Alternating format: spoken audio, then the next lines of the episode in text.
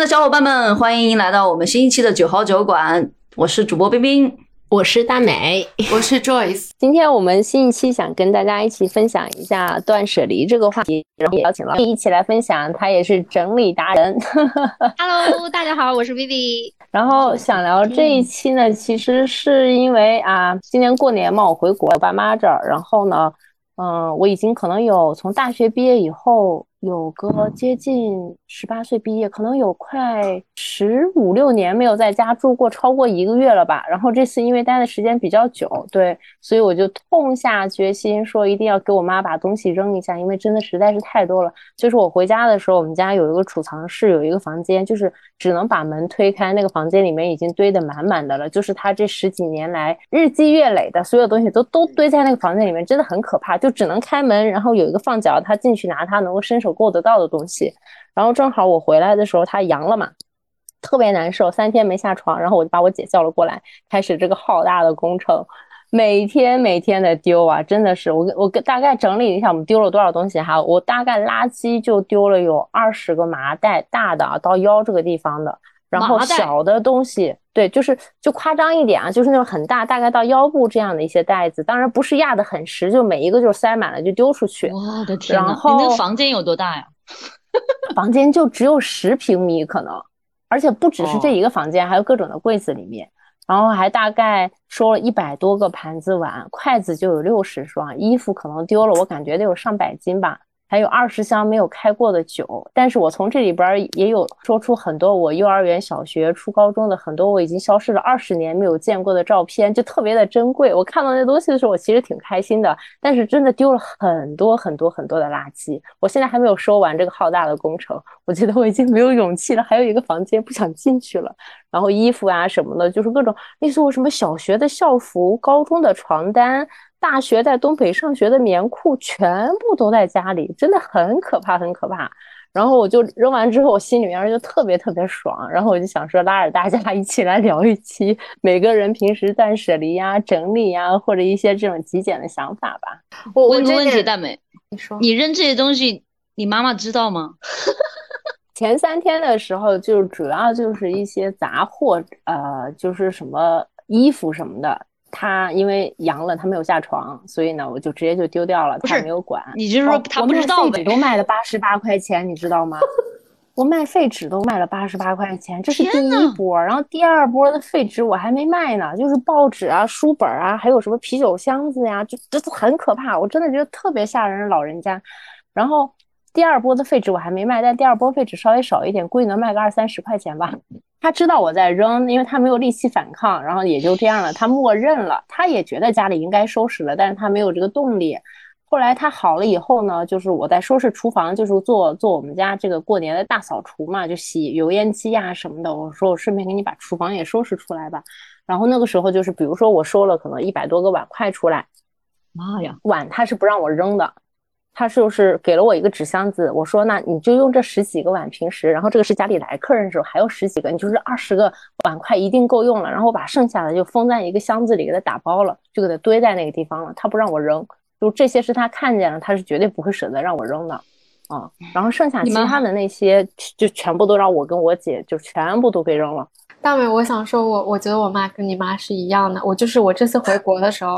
就我我我我我家其实住在三楼嘛，我们有大概三个房间，然后我弟弟其实也不住在三楼，就我妈和我爸住，然后三个客房所有东西全部堆满，然后客厅有很多很多东西。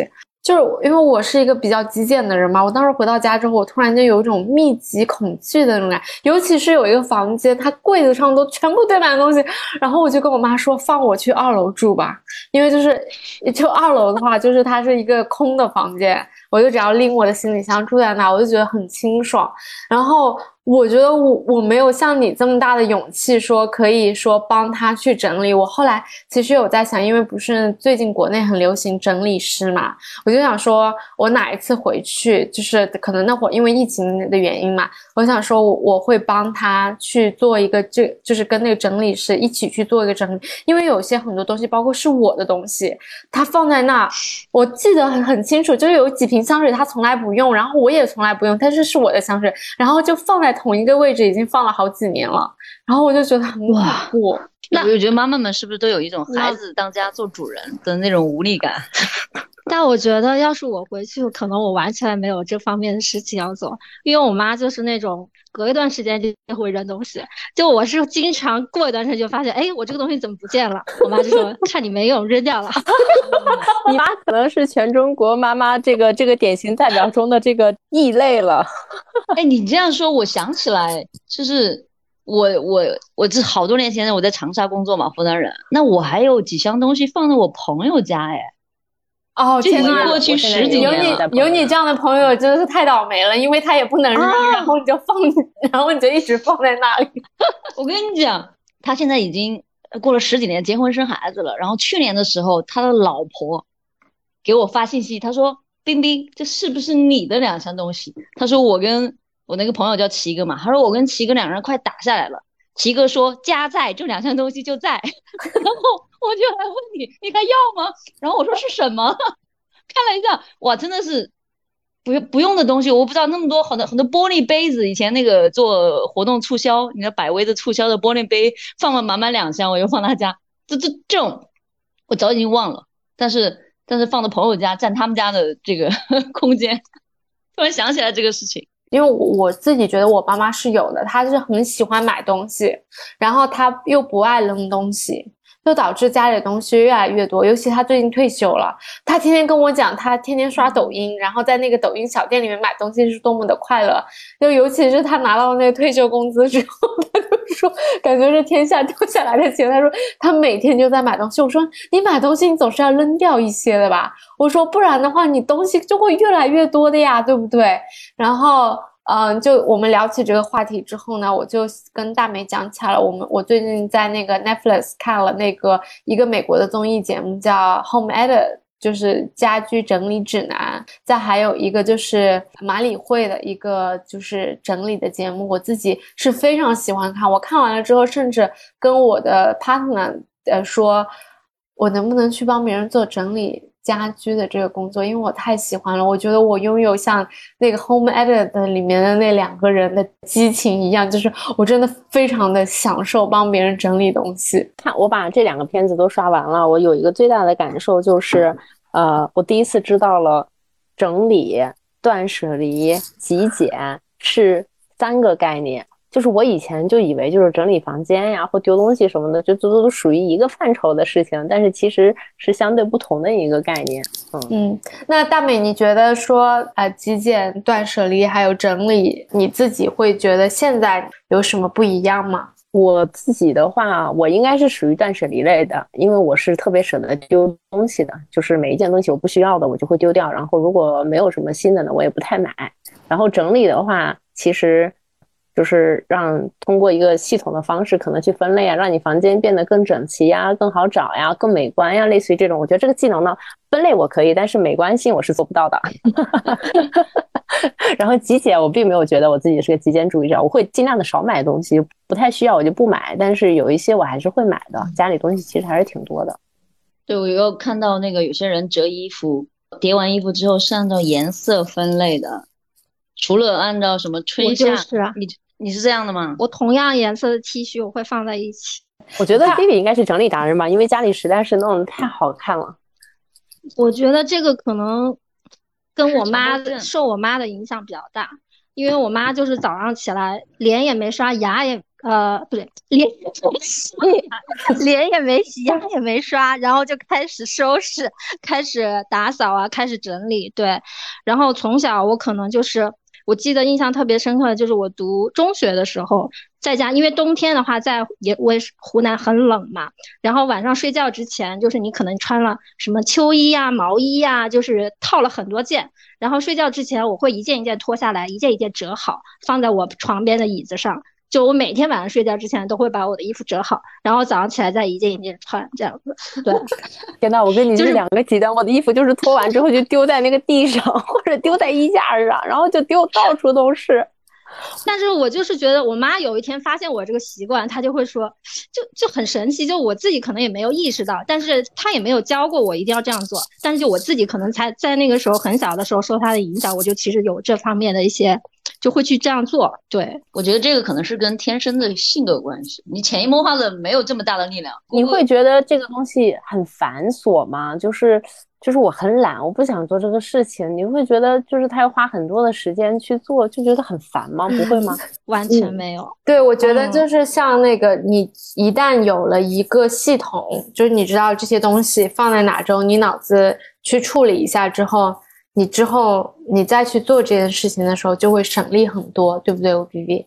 对，因为因为这个东西就是我可能是那种，如果我看见东西很乱。或者是说，呃，它没有放在它该摆的位置。就我其实看见乱糟糟的，我会觉得不舒服，在那个空间里面。如果是我自己家的话，所以整理这个东西对我来说，可能我其实挺享受这个整理的过程。因为当它整理的非常的干净整洁以后，我自己是会觉得非常舒适的。我的我的良心拷问就要来了，那你怎么处理这个家务活？是你干还是你 partner 干的这个问题呢？比如说他的行为或。他的举止没有达到你的要求，你很难受，因为他造成的这个问题就全部要由你来收拾，你你不会觉得很烦吗？还是你觉得我我为了维维持我内心的秩序，我把这件事情做了就 OK 了？其实以前呢是这样子的，就是以前的话，就是当我 partner 他如果不收拾，就他东西都是呃可能瓶盖开了就放在那儿，然后东西可能从来不基本上不会放回原位。其实他现在也这样，就比如说。什么东西擦了脸的水，他从那个盒子里拿到梳妆台上，他就放到梳妆台了，他很少会再放回去。但是我以前的做法呢，是我会喊他，就是你给他放回去啊，你给他盖上什么的。后来我发现，其实我喊他的这个事情吧，第一他可能还是不会做，然后呢，我自己看着还是不舒服，所以就变成可能是他。呃，放放就是他把它弄乱了，我其实就默默的就把它收好了。就我现在基本上不会去跟他说你要怎么样怎么样，就我自己把它弄完，我就觉得哎也挺好的，这样也很快，我也省得是费那个口舌去喊他做这个事情，你自己心里舒服就可以了。但但妹，你刚刚提到一个非常重要的点，就是维持自己内心的秩序。你知道这个这个事情就是像这样对你这样的人，对吧？大美和我这样 冰冰这样的 level 标准。大家就是不需要那么整齐。明明我的 level 比你好一点，你不要把我给你 一概而论。我刚刚要讲什么呢？啊，就是你不同的标准，你对整理的这个要求是不一样的，对不对？或者是你对这种整洁或者美观的要求是不一样的。像我这样的，不太需要，呃，就是我自己内心不需要这种这种纠结。但是刚刚薇薇说的这样这种状况，他是为了维维持自己内心的秩序，所以当他跟他的。对吧？另外一半发生这样的一些不同的对整洁的标准的时候，其实最终是你要跟自己和解的，或者我觉得是你的 partner 他愿意去 follow 你的一个标准，我觉得就也算是另外一种和解吧。那我能不能 说说我的 partner 就是这样子的？你就说 Simon 吧，你说 partner，大家以为可能换了一个人呢。OK。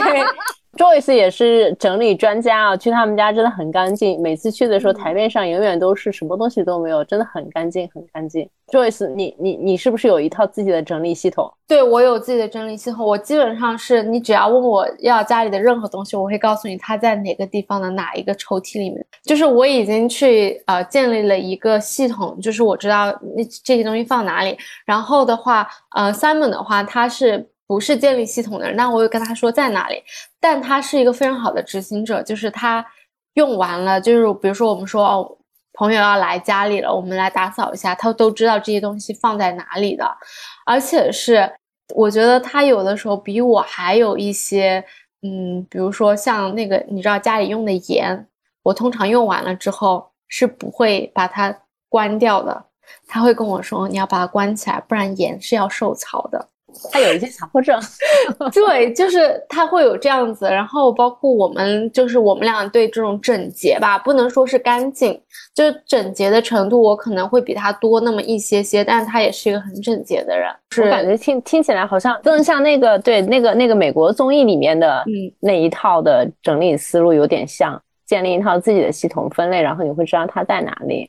对对对，其实我可以讲一讲这，我们可以讲一讲这两套综艺节目嘛，一个是美国的那个 Home Edit，一个是那个日本的马里会的，呃，它对比较知名的叫 Spark Joy。刚才我们也讨论了，我觉得像美国的那个，它并不是特别的在意。断舍的这个概念，除非说你家里没有这样子的一个空间了，然后你东西实在太多，它会让你做一些取舍。但是像它里面有一些，比如说明星啊、名人，他们本来家里的空间很大，他们也不想扔掉这些东西，他们更加的会去尊重你的这个意愿，然后帮你去做这些，呃，做做成一个系统，然后把你所有东西放在哪里归类。嗯，不仅它是有一些呃功能性的。然后还有一些美观性的，这样子你比较容易找到，然后并且的去 maintain。然后马里会的话，它是会去让你去呃 go through，就是一一件一件你的东西去问你，你有没有 spark joy，冰，然后然后让你扔掉之后，他再去做一个整理，就觉得还是有一些不一样的哈。我看的时候，其实感觉还是挺强烈的，因为我我没有把那个美国的那个看完，因为你知道美国人就很夸张嘛，每次演什么东西的时候，所以我基本上就是看了个大概，看了个感觉，知道他们在搞什么就可以了啊。所以他们的那一套那套整理思路，我觉得就是呃，基于现在的混乱，帮你找到一个相对系统的方式吧。然后马里会的那个，其实是我自己会个人比较喜欢的吧。啊，我觉得相对相对而言啊，因为它就是。它就相当于它开头的时候会用一个非常简单的方式入手，就是从衣服嘛，每一个每一期，对对对，它那个就是这个 Spark Joy，它有两部，第一个是有一个片子就直接叫 Spark Joy，然后另外一个叫啊啊 Tidying Up with Marie Kondo，就是。怦然心动的什么什么整理法，类似于是这个，对对对。第一步，它是要从你的衣服开始，因为这是最好入手的一个断舍离的方式。所以你把你所有的衣服都拿出来，像是堆成山一样丢在你的床上，然后一件一件的问，然后你对这个这件衣服会不会有一个 spark joy？如果有，那你就把它留住；如果没有的话，就放到一边。如果犹豫不决的话，你就放到另外有一个待定。然后你想丢掉的呢，你就跟他说 thank you，就是帮助你。走过了一段什么什么样的东西，就每一件东西你都去这样去搞一遍，然后你就会知道哪个是你真的内心想要的这个东西。但是，这个日本的都带一点玄学的成分哈，就是因为因为他他会有这个，比如说他在开始做这个房间的整理的时候，他会在那个地面做一个祈祷的仪式嘛。我刚看的时候呢，我其实心里是觉得。第一反应是啊，有必要吗？结果呢，我把那八集看完的时候，我就会每一次他做那个仪式的时候，因为他会配上音乐，我竟然有一点感动，我就会在那，就是我刚看前两集的时候，我会快进把那个。那个仪式看到后面的时候，我就会随着音乐把那个部分看完，因为我觉得真的还挺神圣的，就是整个这一个 像做法一样的过程。你知道他们整个整理的时间跨越的维度是很广的，是可能会做一个多月才能把一个大的家庭整理完，而且他整个面向的这个。这个这个叫什么？它的拍摄的这个对象是涵盖，比如说空巢老人，然后刚在一起的两个人搬到一起，或者是一个独居的老人，另外一半去世，他整理遗物，还有就是比如说啊家里的这个啊一个新生儿要出现，或者是就真的是有点像 holder 的那种感觉，还要做一个实实在在的断舍离的这么一个部分吧。就我觉得这个片子还是蛮好看的，他会讲述。大家在不同的状态会面临什么样的问题？然后这个整理带来什么改变？当然，我我没有没有任何后续的报道啊，我不知道是不是真的对生活带来了这个质的改变。但是看的时候感觉还是很好的。对我我是呃觉得对我还是蛮有影响的，就是我自己还是。比较追求断舍离，我很爱扔东西。就那个啊，马里会的这一个，还有以及有一部日剧叫《我的房间空无一物》嘛。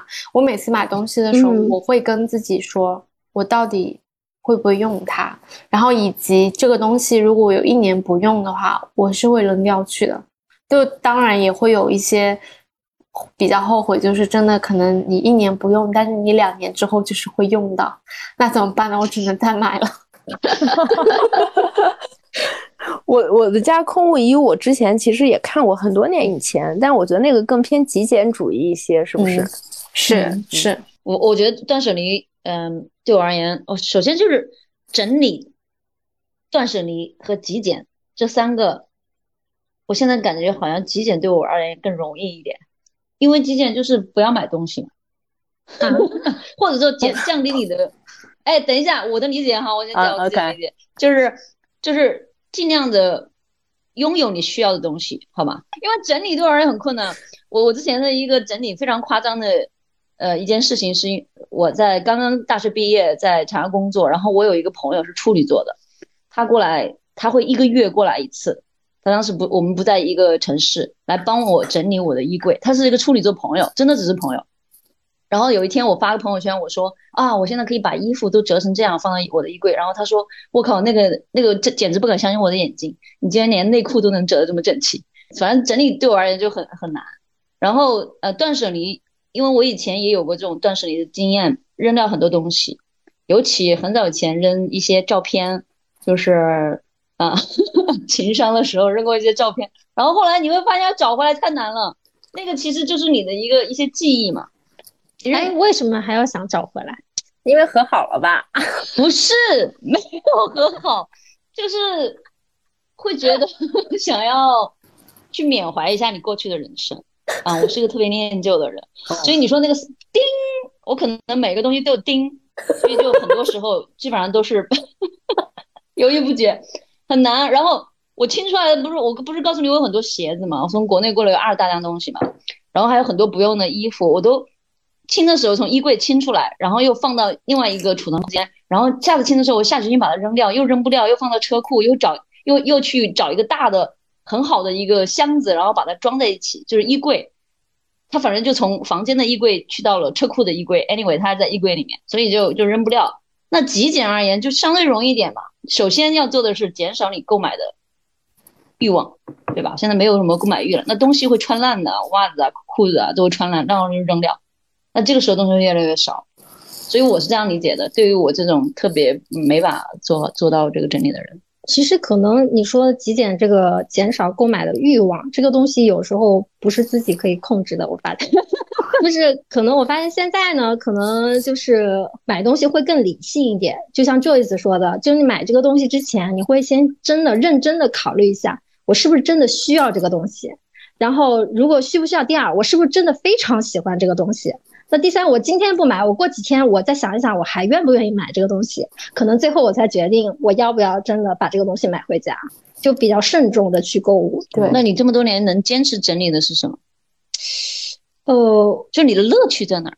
我觉得生活的空间，我是整理，因为我会，我记得很早之前我，嗯，好像是看过一本书，还是听过一个什么那个视频，就是那个人说，就你的空间的这个磁场，其实很多时候会影响到你。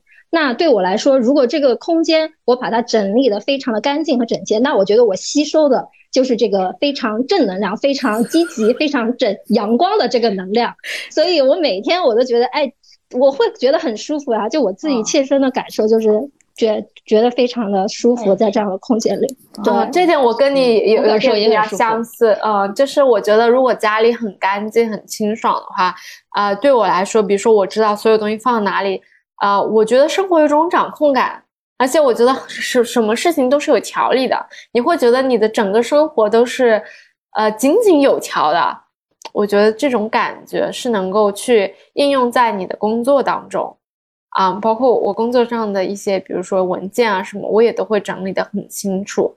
那我就来下一个问题了，就是你们对于这种家，比如说家里整洁感的保持，对于生活的掌控感的这种要求，是只在自己家吗？还是去别人家或者在父母家里也会忍不住的想要去让它规整？因为当时那个。马里会他在片子里面他会讲，他就讲说，I love messy，就是他很喜欢那种去到那样的场合，会让他整理完之后，可能就让他的内心得到了一种一种这种不算救赎吧，但是会让他的心情变得更好嘛。那你们比如说这种这种所谓不算强迫症，那就是这这个这个习惯吧，是只限于自己吗？还是会外延到别人家里？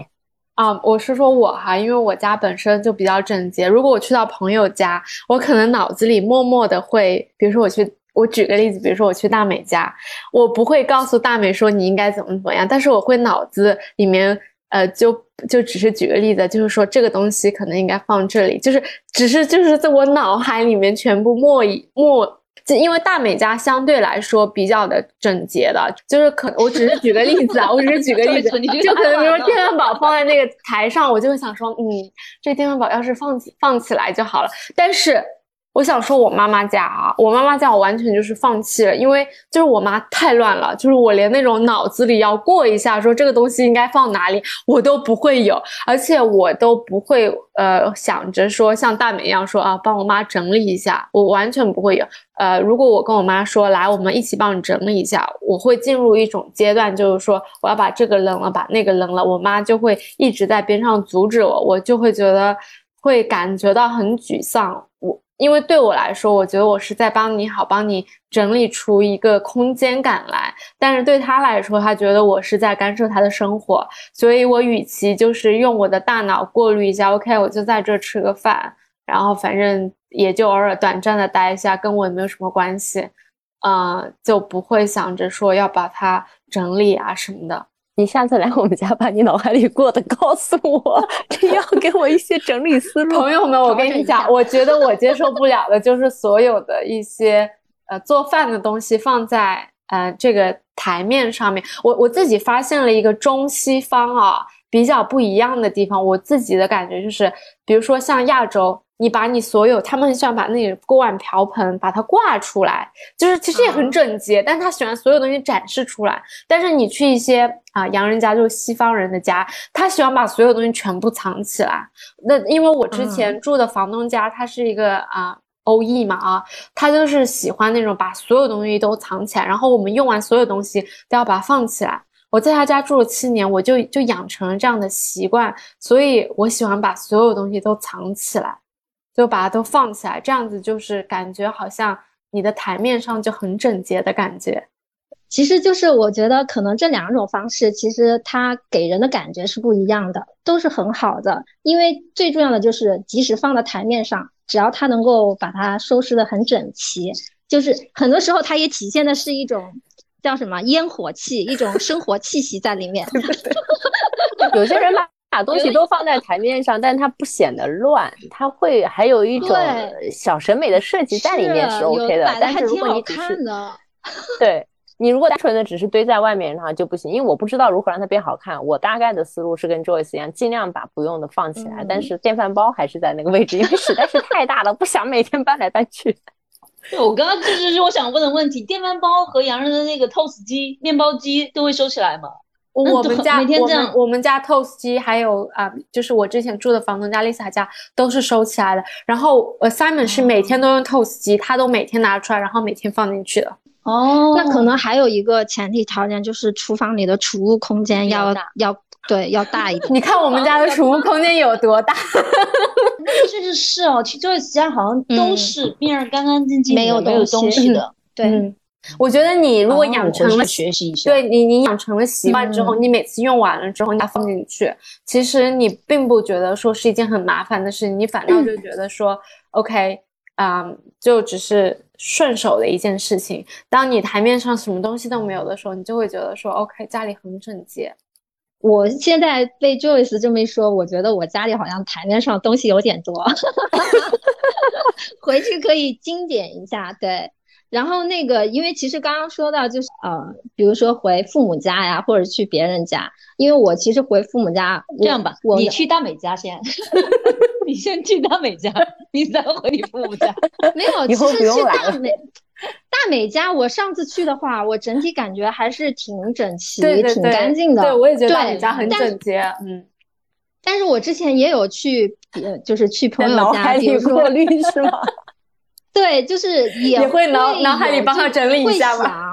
对，因为包括有时候朋友家他有那个绿植嘛，但是呢，他比如说我去洗手间上厕所，然后他那个绿色的植物就是水都已经干的没有了，都已经长青苔了里面，然后我就很想说里面是不是应该要换水了？但是但是就是我也只是脑海里会想一下而已。对，因为你可能不太会真的去，呃，去去跟别人就是去说你这里啊那里那里怎么了？因为其实我自己还有一个就是关。观念跟以前太一样，就以前如果可能有别人呃到家里来住啊或者怎么样，我那个时候是比较极致的，就是希望他能够保持非常干净啊，非常整洁什么之类的之类。不要讲极致。但是但其实我现在有个观念的转变就是我会觉得，不管是别人家，或者是比如说别人住在我们家这个房间是他住的，就是我已经可以去说，呃，不用太 care 说他保持的是怎么样，因为我会觉得在那个空间里，如果他能够觉得舒服，那就可以了。就我没有必要用我的这个标准，就是去去要求别人怎么样。最主要的是住在那里的人他自己觉得舒心，觉得舒服，我觉得这个是最重要的。就是 薇薇刚刚之前讲的那个能量场，我觉得是我很有感触。就是除了，当然我自己不是很收拾啊。有一天呢，是我跟我 partner 要吵架了，就是一天一大早起来，首先是不知道什么小事情闹得很生气很别扭，然后一直到就心里特别难受，走的时候都没有 say bye bye，反正这个各各各的。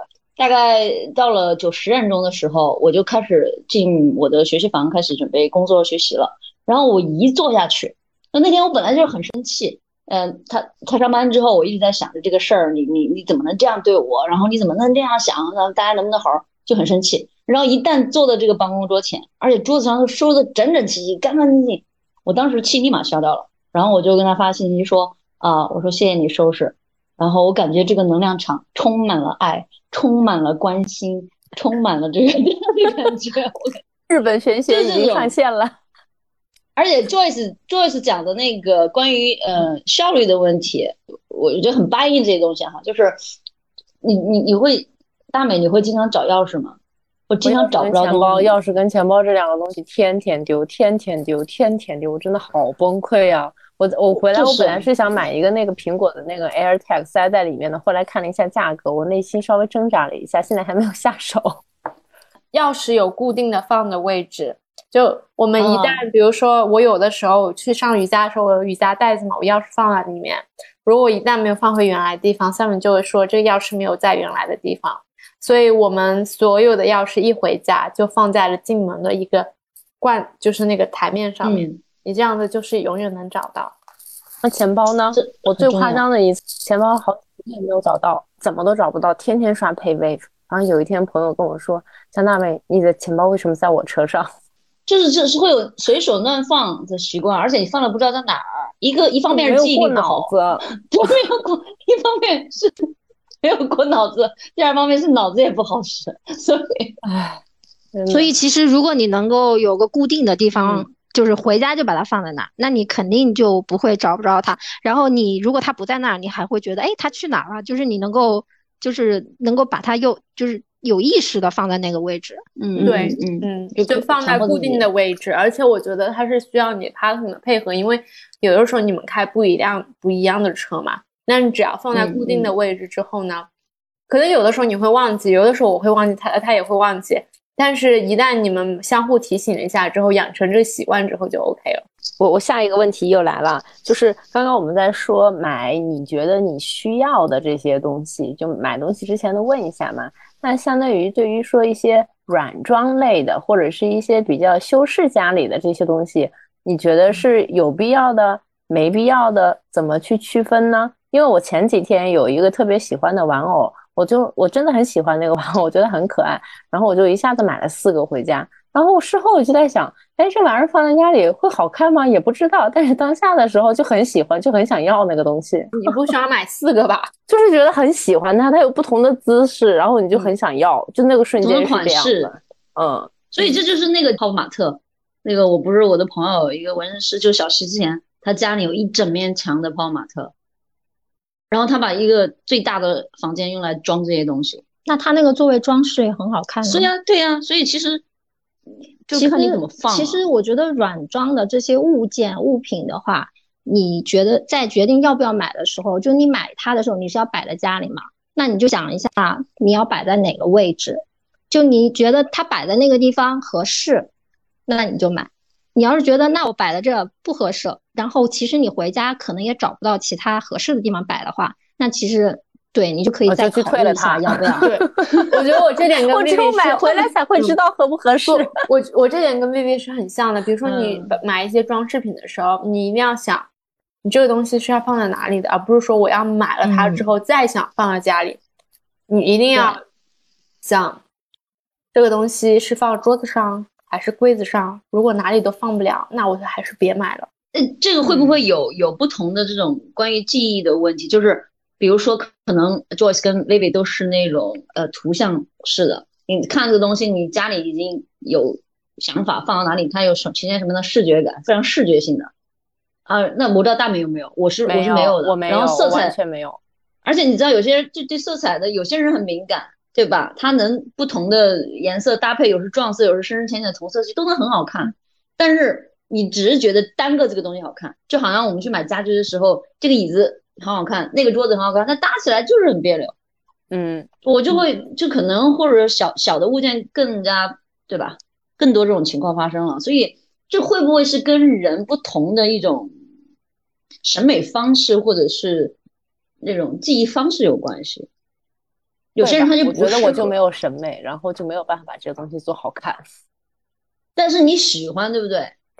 也没有很喜欢吧。我有某某一个物件我会很喜欢，会想要。就我想买的那个小娃娃，我真的很喜欢，然后我就啊会想要它。然后其他的确实是不需要，也就不会买。但某嗯一些东西还是会有看到的当下会觉得超级喜欢的，还是会想要买。哦，嗯，那如果很喜欢，当然可以买呀，因为嗯你也其实很难碰到自己很喜欢的东西。嗯倒是。那么我有个问题，你很喜欢，对方不喜欢，你的你的 partner 不喜欢，你会买吗？我不会买，会买呀那怎么办，我不会。我会买。你们你们俩分开讲。我的话，如果如果说是自己私用的哈，小的东西，那肯定是我自己喜欢，比如说香水啊，啊洗洗这些东西。但如果说是家里的东西，我举个例子，比如说我们家要买个全身镜，因为我最近在健身，这件事情嗯是我跟 Simon 一起做决定，买一个怎么样的镜子，多大的，我们俩都是一起决定的。我我举个例子好了，比如说我们最近又买了一个多啊、就是靠门的。你最近买了挺多东西的，呃，这个的话，其实我就是如果很小件，我真的很喜欢的话，这么小，它就是把嗯那个门不会被风吹了嘛，我就自己买了一个。我买了一个，当时给他看，我其实有我其实卖家里的每一样东西，只要是给家人，我都会给他看。他说很丑，我说我觉得很好看，然后我就买了。买来之后，他说真的挺好看的，就就是那种买买东西之前都是不好看，买回来都是真香系列。对对对，但是但但是我一般都会去争取他的意见。我说我要买个这个东西，如果是给家里用的话，嗯，我觉得买一些可能没有办法特别能，还是会买到一些比较上头的东西，但只是这个上头的东西的这个数量在随着年龄的增长在慢慢变少。嗯，真少，嗯对对，真的有。然后我我们还有一个买衣服的法则，就是说，嗯，比如说我们今天要出去，我们的目的就是买衣服，比如说买几件，买两件好了。买两件的话，那我们就要把旧的衣服里面挑两件出来，把它捐掉去。啊，这样子的话，你的衣服就不会太多，而且因为可能人在新西兰的话，又不需要把自己装扮成一个精致的白领，对不对？所以呢，就是自己的话，在这边穿的比较的随意一些，比较舒适一些，可能所以在衣服的数量上面，其实跟在国内比起来，其实我妈比我衣服多很多很多。我刚想问大美，你你回国这么长时间，你没有每天买买买吗？或者是什么外卖呀、淘宝啊？淘宝确实下了很多单，但感觉都是一些必需品，比如说，嗯、买一个什么猫用的什么东西呀，或者是我买了，我我我看一下我的淘宝都买了什么哈，给自己配了一个眼镜儿，然后买了一个棉签儿，买了内裤，买了洗手洗就是一个自动出洗手液的那个东西，买了猫的那个项圈儿，哦，买了两件白色的 T 恤基础款，然后买了耳塞。呃，然后还给我爸买，给家里买了很多东西。我爸要什么电锯呀，要什么吸尘器呀，就类似于这种的。哦，这是我的淘宝购物清单，就是还是买了很多东西的。基本上每个隔两天都会有一些快递到，但都是一些比较功能性的东西。我为什么问这个问题？因为我朋友刚刚从从北京回来嘛，然后我们就刚刚在聊回国之后，你觉得最大的变化是什么？他说回国之后真的是太方便了，就一直停不下来买东西。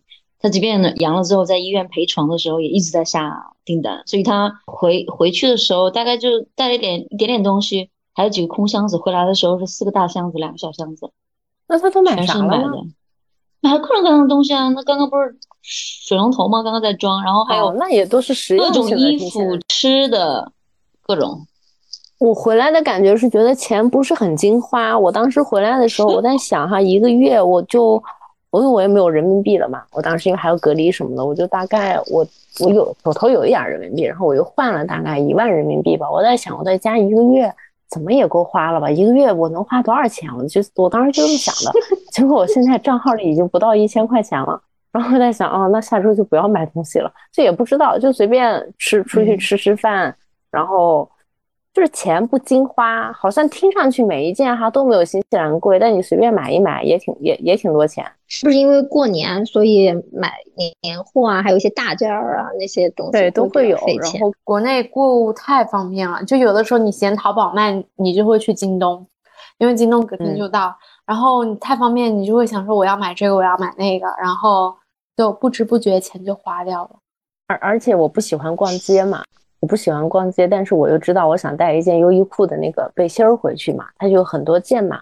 然后就举个例子啊，可能不是优衣库的，我就会从淘宝买个四五件回来，然后选一件我要的留下，把剩下再寄回去，这样我就不用出去逛街了。就我我我真的很很不爱逛街，所以我就是就是觉得能从很多淘宝上解决的，我就不出门了。而且就是他也不会给你运费险，你就点一个上上门取件什么的，你就直接再去还给他就可以了。嗯，所以其实可能。究根结底，在新西兰物欲比较低，可能不一定低，有东西造成的，没有消费环境。呃，反正现在农历新年也快到了嘛，我觉得大家可以去整理整理自己所有东西，看一看哪一些是有一些 sentimental 的，就是有情感的，你可以一定要留下来的，是可以留下来。哪一些你觉得其实自己已经很久没有用了，你可以去做一些舍弃，然后呢？嗯，趁着过年的时候呢，去舍掉一些东西，然后到时候又可以这样可以迎接一些新的一年。嗯，如果回家了，也可以看像我一样有没有决心帮家里收拾一下。如果没有的话，你就也可以像我这样子打算说，去找个整理师去帮你。因为我觉得有个第三方的话，可能直接。你跟你父母之间的一个说，我要把你东西扔掉。如果有第三方，第三方你就当做一个 consulting 好了，你就会让人家都觉得你这样子是可以的啊。你可以帮他通过整理师把一些东西丢弃掉，我觉得还是挺不错的。我我自己个人是觉得一个整洁的一个居家环境是可以给你让你的生活更加带来一些正能量的。那本期节目也也差不多了，呃，新年也快来了，我先祝大家兔年快乐，身体健康，心想事成，快快乐乐，突飞猛进，耶！耶，好吧，那就到这儿了，拜拜，拜拜，拜拜。